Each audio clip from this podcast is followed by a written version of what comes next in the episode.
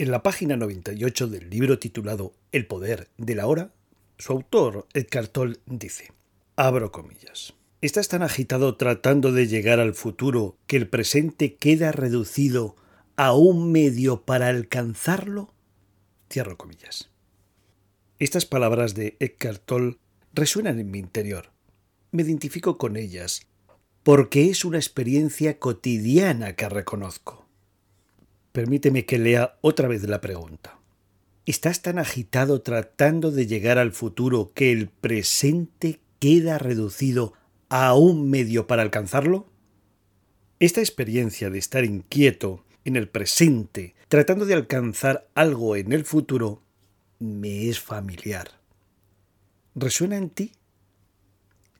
El presente queda disminuido o reducido a un medio para llegar a lo que sea que me interese o desee. El presente, el camino hacia un logro, queda infravalorado. Y es el fin lo que cobra valor. El camino que realizo lo hago pequeño y el logro lo amplifico, lo ensalzo. ¿Y cómo vivo esta experiencia? Pues me siento o me experimento insatisfecho. ¿Y cómo es mi atención? Experimento mi atención con tensión. No disfruto del momento. Lo que ocurre lo considero un puente, sí, un puente para llegar a un fin.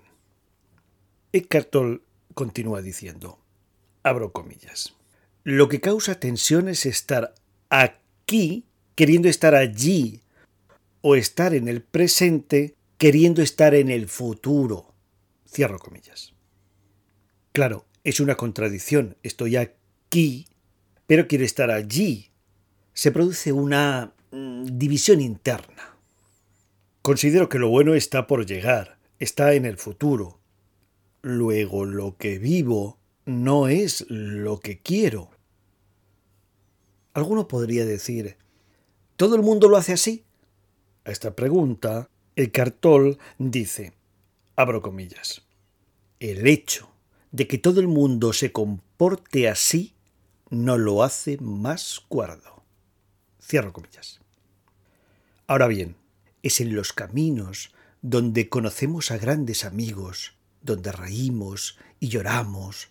Es en los caminos donde nos enamoramos, donde aprendemos, donde nos perdemos, y también nos encontramos. Es en el presente donde presto atención o me distraigo. Es en el camino donde voy ganando conciencia. Se me viene a la cabeza esa imagen en la que ponen una zanahoria delante de los ojos atada con una cuerda. Hay un cuento que dice que un hombre se dirigía al mercado para vender sus zanahorias.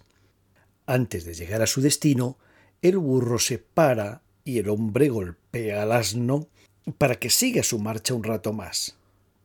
Pero vuelve a detenerse. El hombre golpea al burro una y otra vez, hasta que se compadece y opta por darle zanahorias. Pero el hombre se da cuenta que se está quedando sin zanahorias. Entonces tiene la idea de utilizar un palo con una cuerda a la que ataba la zanahoria como si fuera una caña de pescar. La zanahoria quedaba frente al burro y de esta manera el burro se desplazó hasta llegar al mercado.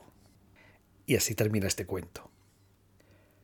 Ese logro puede ser más dinero, una nueva casa, una nueva relación, un puesto de trabajo, etc. Considero que los fines existen. El lograr objetivos existe. Y esto no tiene por qué ser negativo. El punto central es hacer de los pasos del camino, del día a día, del momento, un fin lo más positivo posible. Un fin logrado con un camino lleno de cadáveres, entre comillas.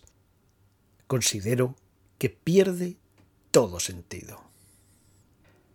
No pido otra cosa. El cielo sobre mí, y el camino bajo mis pies, decía Robert Louis Stevenson. Paso al ejercicio que voy a hacer y me apoyo en las palabras de Edgar Toll que dicen, cuando te muevas, trabajes o corras, hazlo totalmente, disfrutando de ello.